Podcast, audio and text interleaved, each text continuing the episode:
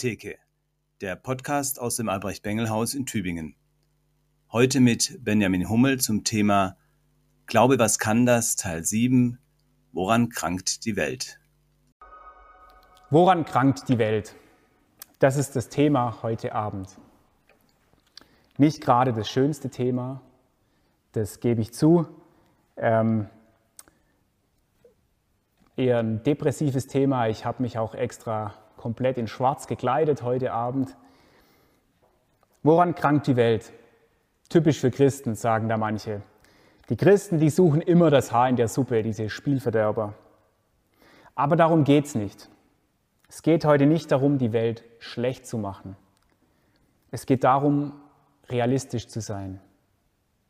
Wir fragen uns, was diese schöne Welt so krank macht wo all das Böse, Schlechte, Zerstörerische in dieser schönen Welt herkommt. Und dass in der Welt gewisse Dinge schieflaufen, das ist ja kein Geheimnis. Das sehen, hören und lesen Sie jeden Tag in den Nachrichten und in den Zeitungen. Das Weltklima krankt, das hat uns Matthias Riedel vor ein paar Wochen deutlich nahegebracht. Und das Klima ist ja noch lange nicht das einzige Problem sondern nur eins von vielen. Die Welt ist krank. Sie ist eine Patientin, könnte man sagen. Wer diese Welt wirklich lieb hat, der kann an dieser Tatsache nicht vorbei. Und nur wenn man weiß, was die Krankheit ist, kann man da auch wirklich helfen und heilen. Wenn ein Mensch krank ist, dann macht man eigentlich immer Folgendes. Man schaut sich den Kranken an, man beobachtet die Symptome, dann überlegt man, was denn die Ursache dieser Symptome sein könnte und dann stellt man eine Diagnose. Und erst dann kann der Arzt entscheiden, was zu tun ist, welche Therapie, welches Medikament er verordnet. So ähnlich machen wir das heute auch. Wir schauen uns erstens die Patientin Welt mal etwas genauer an.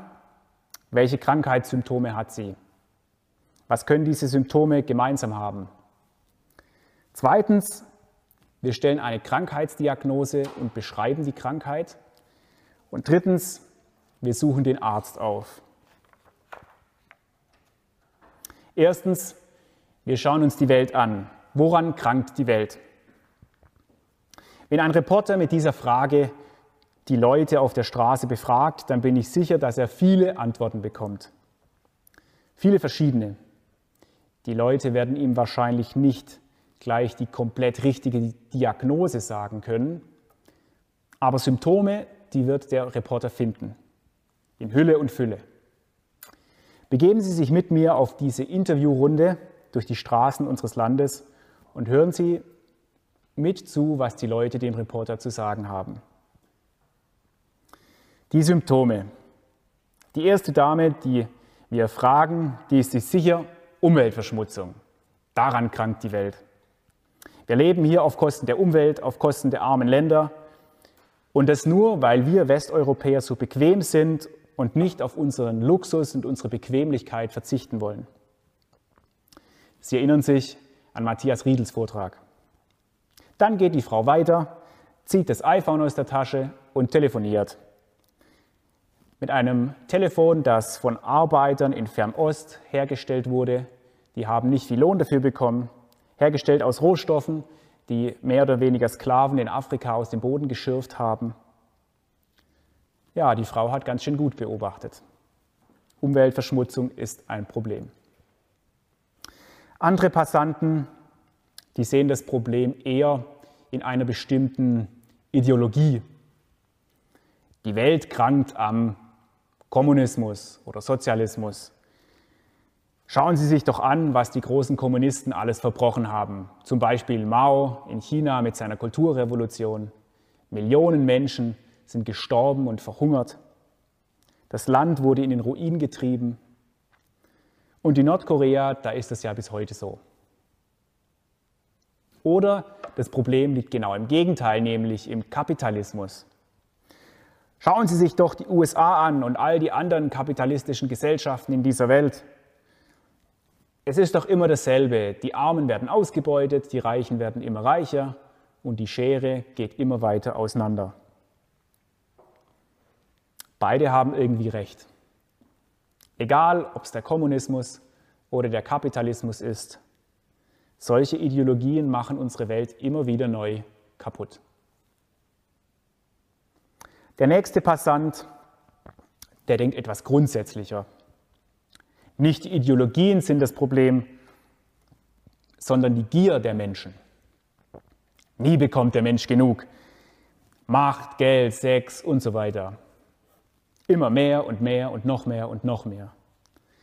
Und dafür geht der gierige Mensch natürlich über Leichen, wenn es sein muss. Und zwar nicht nur die Staatschefs sind da irgendwie egoistisch und gierig. Ganz normale Familienväter, die Schwester, der Bruder, die Kollegin, der Kollege. Die Welt krankt an der Gier der Menschen. Auch richtig beobachtet. Energisch fährt eine junge Frau dazwischen und sagt, nein, Gewalt, das ist das Problem. Daran krankt die Welt. Menschen, die es lieben, anderen weh zu tun. Soldaten fallen über Dörfer her, die sie gerade erobert haben, einfach nur, weil sie es können. Demonstranten stürmen plötzlich wie im Rausch das US-Kapitol. Männer schlagen ihre Frauen, Frauen schlagen ihre Männer, beide schlagen ihre Kinder. Und so können sie weitermachen. Überall Gewalt, Gewalt, Gewalt. Auch das eine richtige Beobachtung. Ein etwas philosophisch veranlagter Herr, der vermutet wieder ein tiefer gehendes Problem, der sagt, die Welt krankt am Egoismus und an der Lieblosigkeit der Menschen. Auch diese Beobachtung hat einiges für sich. Geht es letztendlich in der Welt nicht nur um mich, um einen selbst. Liebe deinen Nächsten, solange es dir passt. Ist das nicht das größte Problem? Oder ist es vielleicht doch der Stolz der Menschen, fragt eine andere. Dieser unsägliche Stolz, der uns daran hindert, Schwäche und Fehler zuzugeben. Der Stolz, der einen Drogenabhängigen hindert, Hilfe zu suchen. Er schafft es ja auch ganz allein, denkt er.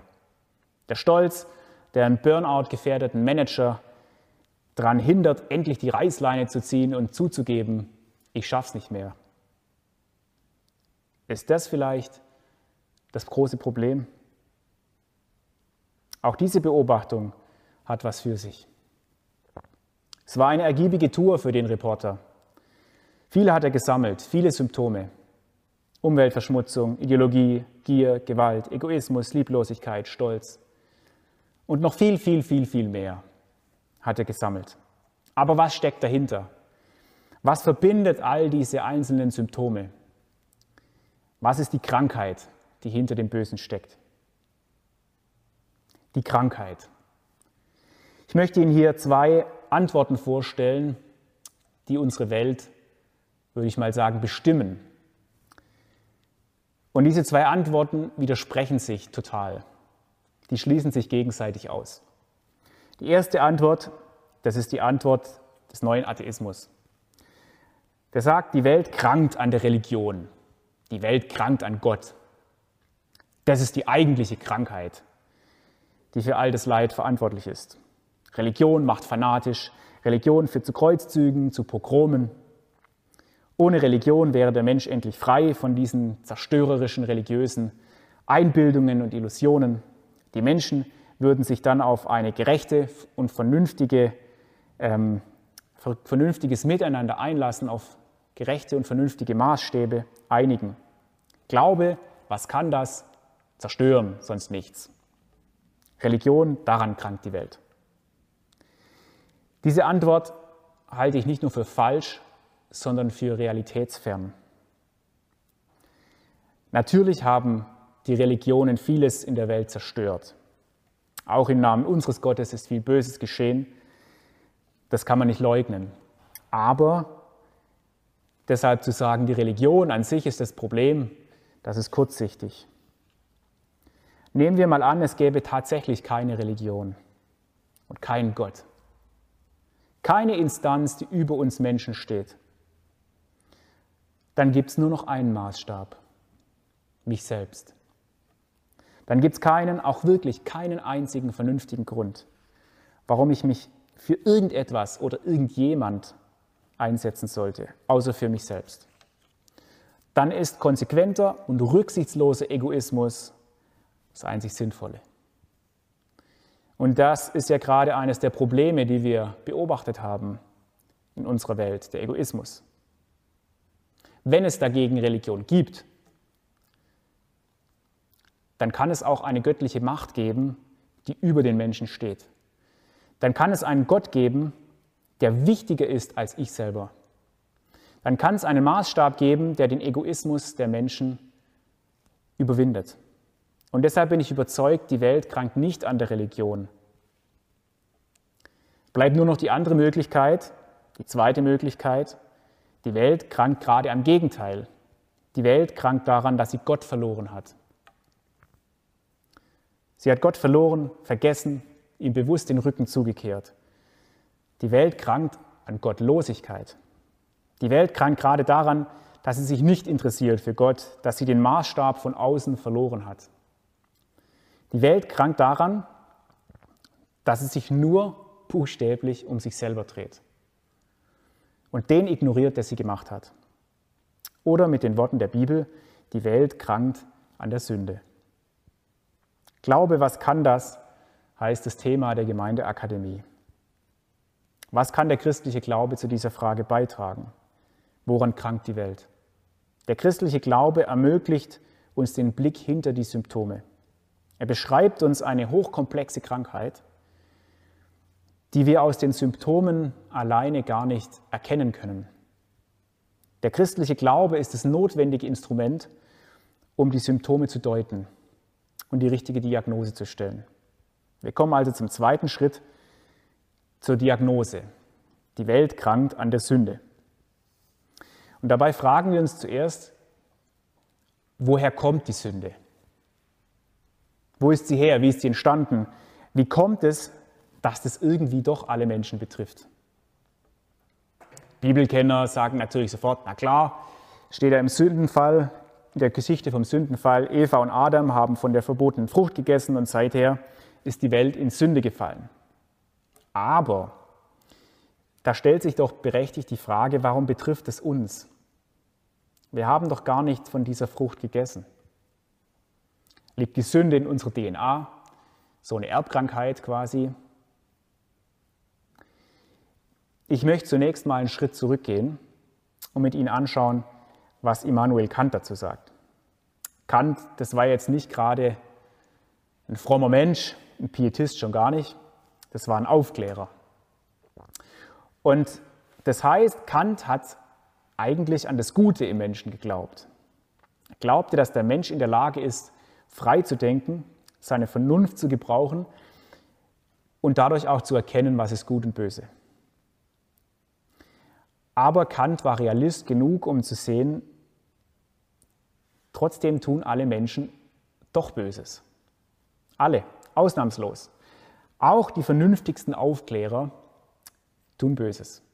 Irgendwie scheint es doch in allen Menschen drin zu sein. Aber er wollte das nicht als einen Zwang akzeptieren. Er wollte die Sünde nicht als Zwang akzeptieren, denn dann dann hätte er ja keine moralischen Ansprüche mehr an die Menschen stellen können. Und das war ja Kants wichtigstes Ziel, den Menschen zur Moral zu erziehen. Und er hat gesagt, naja, wenn die Sünde Zwang ist, dann ist der Mensch auch nicht verantwortlich dafür, für sein Tun. Also muss es eine andere Lösung geben. Und er hat sich also für Folgendes entschieden. Er hat gesagt, er hat gesagt jeder Mensch hat das Böse aus eigener Entscheidung angenommen. Jeder Mensch hat sich für das Böse entschieden. Und deshalb ist der Mensch auch selber verantwortlich, dass er böse ist und Böses tut. Aber diese Entscheidung, sagt er, kann man nicht im eigenen Leben feststellen. Also man kann nicht sagen, bis zu dem und dem Tag war ich unschuldig und rein und an diesem Tag habe ich mich für das Böse entschieden und seither ist irgendwas kaputt, sondern Kant sagt, diese Entscheidung hat jeder Mensch außerhalb der Zeit gefällt außerhalb der Zeit. das ist quasi eine Entscheidung in einer anderen Dimension.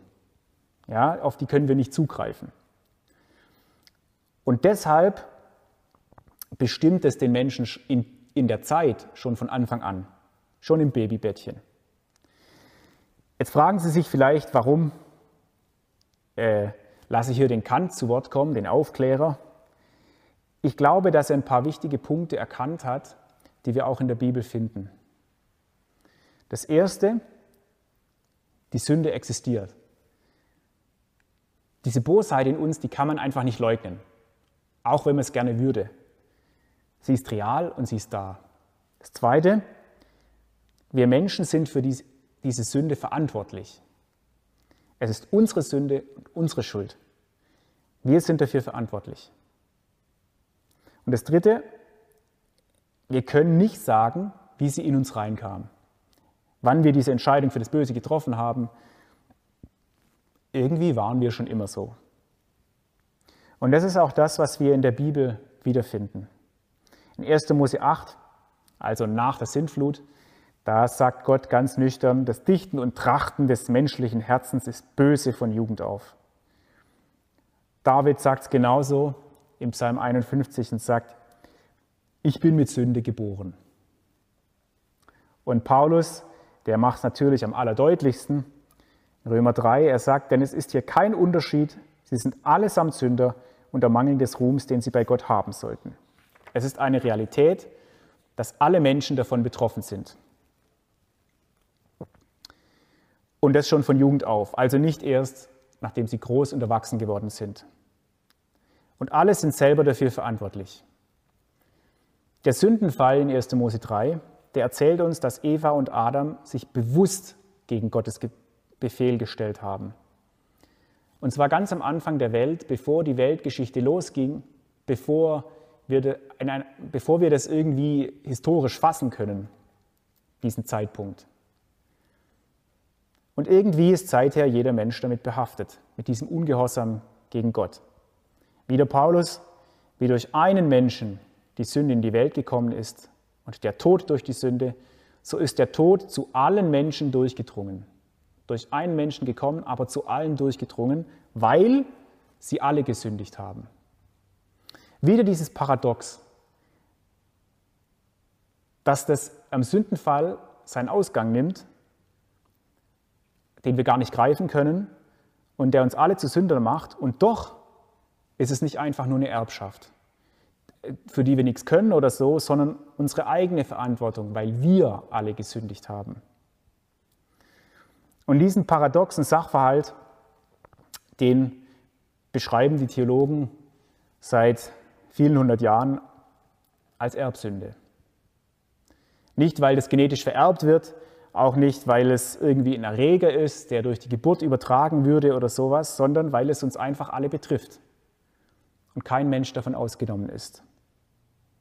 Woher kommt die Sünde? Seit wann gibt es sie? Eine genaue Antwort verweigert uns die Bibel. Aber sie sagt uns alles, was wir wissen müssen. Wir sind alle Sünder, wir waren es schon immer und wir sind selbst dafür verantwortlich. Und nun stellt sich die nächste Frage, was ist es denn überhaupt, die Sünde? Worin besteht sie? Die Bibel gibt uns viele Bilder für die Sünde, Versklavtsein, Ehebruch, Schulden und so weiter. Aber letztlich zielen alle diese Bilder auf die gleiche Sache, nämlich auf ein zerstörtes Verhältnis der Menschen mit Gott. Hier liegt das Kernproblem. Schon im Sündenfall zeigt sich das ganz deutlich. Die Sünde beginnt damit, dass die Schlange Misstrauen sät zwischen Gott und den Menschen. Die Schlange zerstört das Vertrauensverhältnis zu Gott und damit ist die Trennung praktisch schon vollzogen. Man kann das auch ganz positiv formulieren. Man kann auch sagen, Sünde ist Emanzipation von Gott. Ihr werdet sein wie Gott. Ihr werdet selbstständig sein. Ihr werdet eure eigenen Herren sein. Ihr werdet erwachsen sein. Ihr werdet frei sein. Formulieren Sie es, wie Sie wollen, aber all das drückt dieses Wesen der Sünde aus. Ich will unabhängig sein von Gott. Aber diese Unabhängigkeit bekomme ich eben nur dadurch, dass ich diese Beziehung zu Gott zerstöre. Sünde ist also das Getrenntsein von Gott. Sünde ist im tiefsten nur eines, im tiefsten Gottlosigkeit. Sünde heißt, ich habe den Kontakt zu dem verloren, der die Welt gemacht hat und der mich und alle anderen Menschen überhaupt am Leben erhält. Und weil wir Menschen letztlich die Geschicke der ganzen Welt bestimmen, bewusst oder unbewusst, sind nicht nur wir von Gott getrennt, sondern die ganze Welt, die ganze Schöpfung. Wenn Gott der ist, der die Welt geschaffen hat und am Leben erhält, dann ist die Trennung von ihm fatal. Dann ist es wie wenn jemand an einem Elektrogerät den Stecker zieht.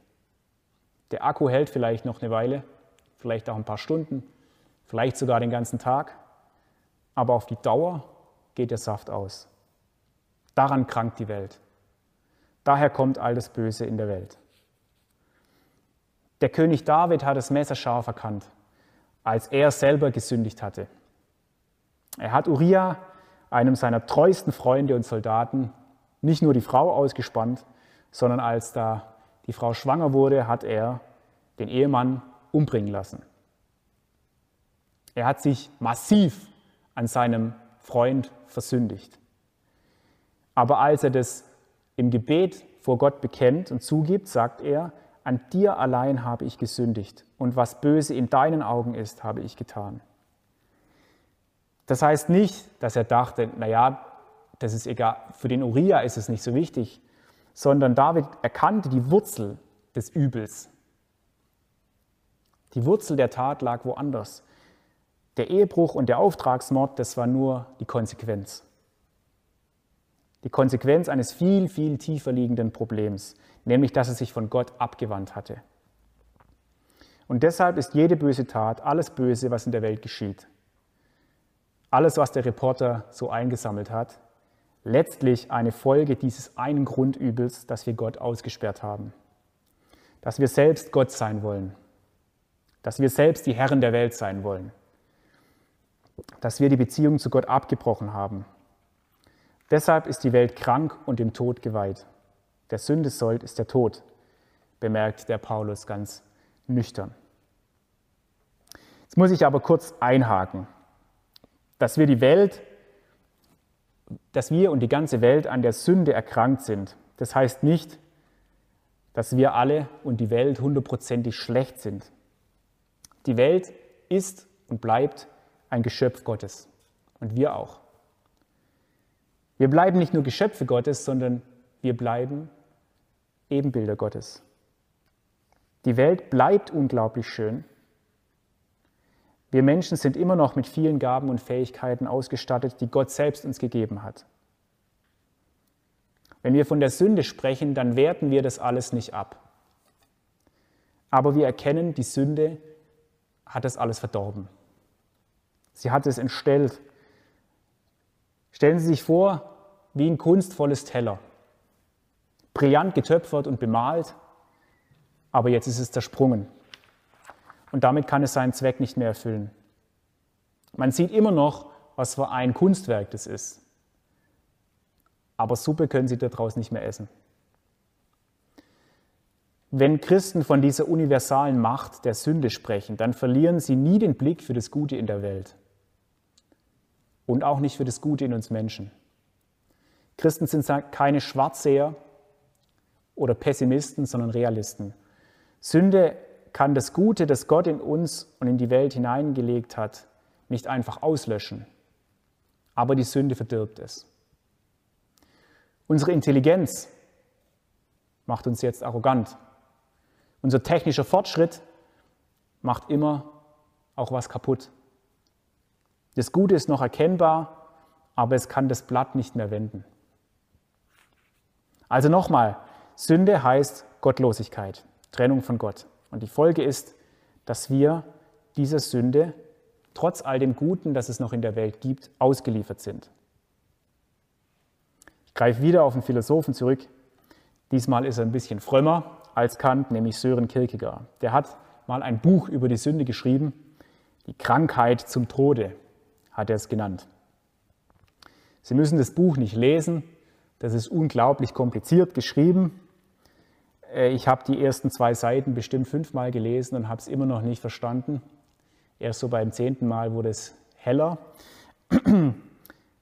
Aber gelohnt hat sich das auf jeden Fall, weil dieser Kierkegaard hervorragend erkennt, wie hoffnungslos wir uns in diese Sünde verstrickt haben. Wie wir verzweifeln an uns selber, an unserer Gottesferne und wie wir alles tun, um aus diesem Teufelskreis rauszukommen und es trotzdem eigentlich nur schlimmer machen. Wir sind wie eine Fliege im Spinnennetz. Sie zappelt und zappelt und zappelt und zappelt, aber es wird nur immer schlimmer.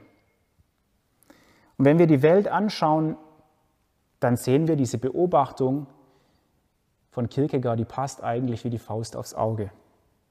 Es ist ja nicht so, dass wir Menschen es immer schlimmer machen wollen.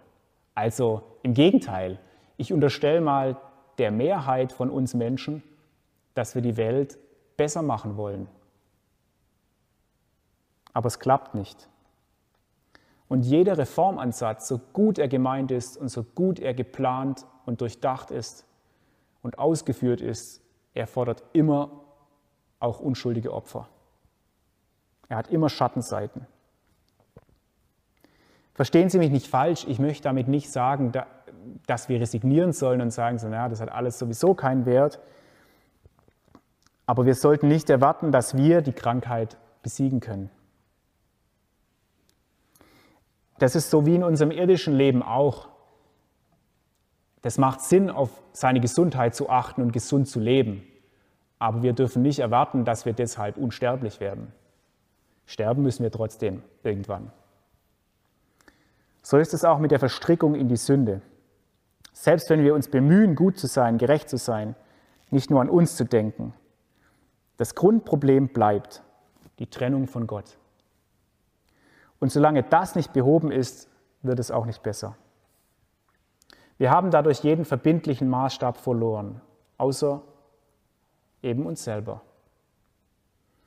Und niemand hat diese Verlorenheit besser auf den Punkt gebracht als der gottlose Friedrich Nietzsche. Der hat einen kurzen Text geschrieben, der heißt Der tolle Mensch. Heute würde man sagen, der verrückte Mensch. Lesen Sie das mal. Das liest sich ganz gut. Ich möchte Ihnen ein paar Sätze daraus vorlesen. Der tolle Mensch, der sagt zu den Leuten, wir haben Gott getötet. Und dann sagt er, aber wie haben wir dies gemacht? Wie vermochten wir, das Meer auszutrinken? Wer gab uns den Schwamm, um den ganzen Horizont wegzuwischen? Was taten wir, als wir die Erde von ihrer Sonne losketteten? Wohin bewegt sie sich nun? Wohin bewegen wir uns? Fort von allen Sonnen? Stürzen wir nicht fortwährend, rückwärts, seitwärts, vorwärts, nach allen Seiten? Gibt es noch ein Oben und ein Unten? Irren wir nicht wie durch ein unendliches Nichts? Haucht uns nicht der leere Raum an? Ist es nicht kälter geworden? Kommt nicht immerfort die Nacht und mehr Nacht?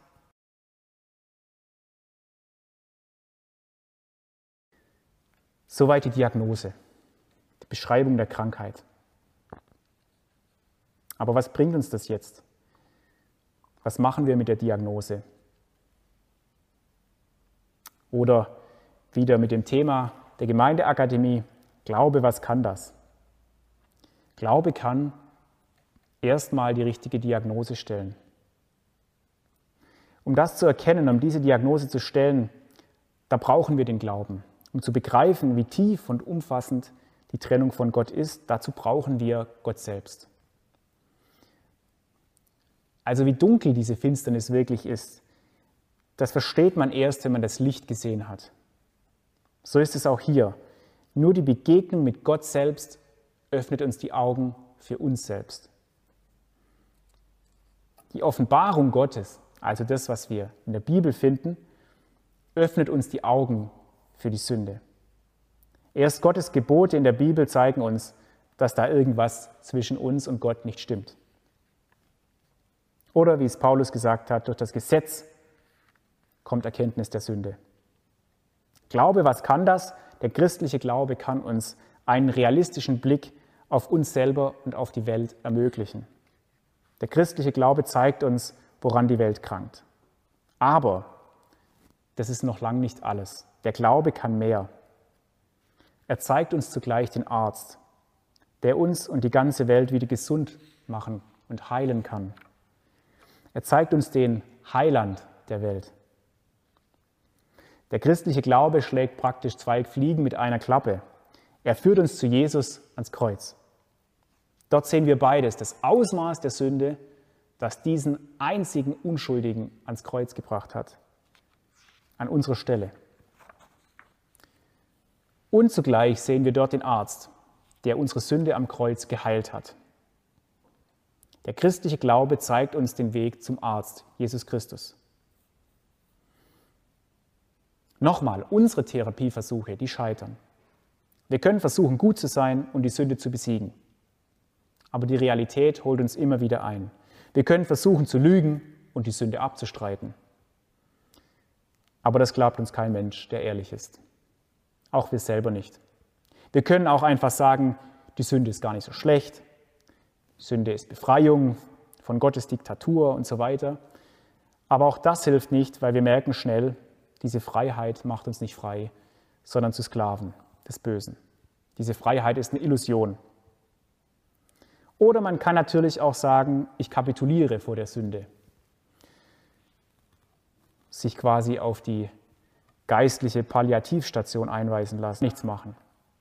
Aber auch das ist keine tolle Perspektive, oder? Wir sind so auf uns selber fixiert, dass wir gar nicht merken, dass es da doch einen Arzt gibt, der das heilen kann. Der christliche Glaube befreit uns von dieser Fixierung auf uns selber. Er hilft uns, von uns selber wegzusehen auf Gott, auf Jesus, auf den, der wirklich helfen kann. Unsere Therapieversuche scheitern, aber Jesus kann wirklich heilen, auch von der Sünde. Und damit kommen wir jetzt zum letzten Punkt heute Abend, der Arzt, Jesus Christus. Es soll heute Abend nicht so sehr darum gehen, wie Jesus das Medikament gegen die Sünde hergestellt hat. Nur ganz kurz, Gott selber hat die Trennung aufgehoben. Er wurde Mensch in Jesus Christus. Er starb an unserer Stelle am Kreuz und hat durch seine Auferstehung für uns den Tod und die Sünde besiegt. Das ist das Zentrum unseres christlichen Glaubens, der Großteil unseres Glaubensbekenntnisses. Aber heute soll es darum gehen, wie Jesus dieses Medikament, nämlich die Vergebung der Sünden, anwendet. Und ich denke, das gilt am besten, wenn wir uns eine Jesus-Geschichte anschauen. Zum Beispiel Lukas 5, der Fischzug des Petrus. Vielleicht kennen Sie das. Petrus und seine Kollegen haben die ganze Nacht im See Genezareth gefischt und haben nichts gefangen. Da kommt Jesus vorbei predigt eine ganze Weile vom Boot des Petrus aus und sagt dann, sie sollen doch bitte nochmal hinausfahren und es nochmal probieren und die Netze auswerfen. Petrus tut es, auch wenn er das Ganze für eine dämliche Idee hält. Und sie fangen so viel Fische, dass die Boote fast sinken. Aber anstatt sich zu freuen, tut der Petrus was ganz anderes. Ich lese aus Lukas 5. Da Simon Petrus das sah, fiel er Jesus zu Füßen und sprach, Herr, geh weg von mir, ich bin ein sündiger Mensch. Denn ein Schrecken hatte ihn erfasst und alle, die mit ihm waren, über diesen Fang, den sie miteinander getan hatten. Ebenso auch Jakobus und Johannes, die Söhne des Zebedäus, Simons Gefährten. Und Jesus sprach zu Simon, Fürchte dich nicht, von nun an wirst du Menschen fangen. Sie brachten die Boote ans Land und verließen alles und folgten ihm nach. Was zeigt uns diese Kinderstundengeschichte für unser Thema heute Abend? Erstens, Sünde zugeben. Durch die Begegnung mit Jesus erkennt Petrus, dass er von Gott getrennt ist. Aber dabei bleibt es nicht. Er gibt zu, Herr, geh weg von mir, ich, ich bin ein sündiger Mensch. Er ist entsetzt darüber, über seinen Zustand, aber er gibt es öffentlich vor allen zu. Und ich glaube, das ist ein wesentlicher Punkt in dieser Sache, dass wir unsere Sünde zugeben, wenn Jesus sie uns zeigt. Bei uns in Deutschland darf ein Kranker die Therapie verweigern, wenn er möchte. Aber dann wird es nicht besser. Ich glaube, die Welt krankt wirklich sehr daran, dass wir unsere Sünde vielleicht erkennen, aber zu stolz und zu beschämt sind, um sie zuzugeben. Gerade in frommen Kreisen ist das eine der schlimmsten Dinge, dass man die Sünde vertuscht dass man die perfekte Christenfassade aufrechterhalten möchte, obwohl das eine Lüge ist. Petrus tut es nicht. Vielleicht hat Jesus ihn genau deshalb zum Gemeindeleiter berufen, weil er seine Sünde zugeben konnte, auch später noch. Glaube, was kann das? Glaube kann uns ehrlich machen. Eine Welt, in der, in der Menschen offen ihre Sünde und Schuld zugeben, das ist schon mal eine deutlich bessere Welt. Und zweitens sehen wir, wie, Petrus Vergebung empfängt. Jesus weiß, dass der Petrus recht hat. Ja? Der Petrus ist zu sündig für den Sohn Gottes. Aber Jesus sagt nur, fürchte dich nicht, hab keine Angst. Jesus nimmt diese Sünde weg. Er wischt sie beiseite in einem Augenblick. Der Preis dafür war hoch, aber nicht für uns. Vielleicht ist Ihnen das zu billig, vielleicht kränkt es auch Ihren Stolz, aber es ist die einzige Möglichkeit, dass er uns die Schuld erlässt. Wieder Paulus, Gott rechtete ihnen ihre Sünden nicht zu. Glaube, was kann das? Der christliche Glaube schenkt uns die Gewissheit, dass Gott uns vergeben hat dass diese Trennung von Gott von Gott aus aufgehoben ist, dass Gott diese kranke Welt so sehr liebt, dass er sie erlöst hat. Und diese Gewissheit macht uns dann auch lebensfähig in dieser Welt. Das ist das Letzte aus dieser Geschichte. Aktiv leben. Jesus ist noch nicht fertig mit Petrus und den anderen. Er sagt, von nun an wirst du Menschen fangen. Und sie verließen alles und folgten ihm nach. Jetzt kehrt sich alles um. Das heißt nicht mehr, geh von mir weg, sondern er sagt zu Petrus, komm mit mir. Sie wissen bestimmt, dass Petrus und seine Jüngerkollegen nicht von diesem Tag an die perfekten Menschen waren. Die haben noch vieles verbockt, vor allem der Petrus. Sie kamen noch oft zu Fall. Sie sind der Sünde noch oft auf den Leim gegangen. Aber sie leben jetzt mit Jesus. Die Trennung von Gott ist aufgehoben und deshalb können sie aktiv mit diesem Jesus umherziehen, können mit Predigen, heilen und so weiter. Glaube, was kann das? Der christliche Glaube bewegt, befähigt uns zu einem aktiven Leben. Wir leben in dieser Gewissheit, dass uns die Sünden vergeben sind, dass Gott selber diese Trennung aufgehoben hat und dass er uns nicht mehr verlässt. Und deshalb brauchen wir keine Angst davor zu haben, dass wir das falsch machen. Natürlich werden wir noch vieles falsch machen. Natürlich werden auch wir immer wieder Schuld auf uns laden. Aber dort, wo Sünde nicht nur zugegeben, sondern auch vergeben wird, hat sie nie das letzte Wort. Und indem Christen das weitertragen, tragen sie zur Genesung dieser kranken Welt bei. Nochmal zusammengefasst, der christliche Glaube ermöglicht uns, die Symptome richtig zu deuten die Welt krankt an der Sünde. Zweitens, der christliche Glaube zeigt uns, was Sünde ist. Selbstverschuldete Trennung von Gott. Drittens, der christliche Glaube zeigt uns den Weg zum richtigen Arzt, zu Jesus. Der vergibt die Sünde. Und viertens, die Vergebung ermöglicht uns, dass wir in dieser kranken Welt aktiv und heilsam leben. Und deshalb ist der christliche Glaube nicht nur systemrelevant, sondern auch lebensrelevant. Ich danke Ihnen für Ihre Aufmerksamkeit.